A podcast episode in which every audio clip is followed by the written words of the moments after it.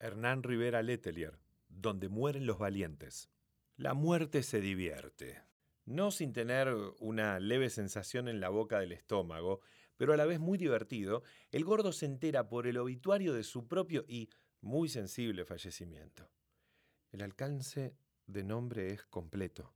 Y él, el alma del grupo, el que aprovecha siempre cualquier coyuntura para dar rienda suelta a su negro y famoso sentido del humor, por supuesto que no piensa desaprovechar esta oportunidad que le llega como caída del cielo o del mismísimo infierno. Se eufórico.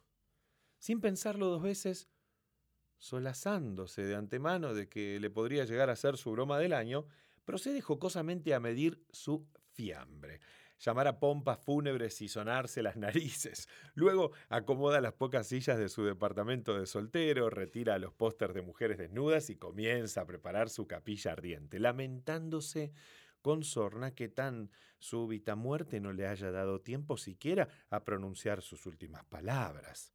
Siempre ha soñado morir exclamando Mierda, mierda, mierda, mierda. Una vez dispuesta su sala mortuoria, incluido el negro ataúd recordado al centro como un inquietante prosenio, y vestido ya rigurosamente para la función, siente ruido de pasos subiendo las escaleras.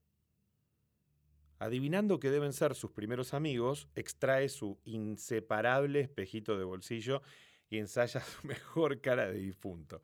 Luego procede a encender los cirios y afina una punta de pies los últimos detalles de su velatorio.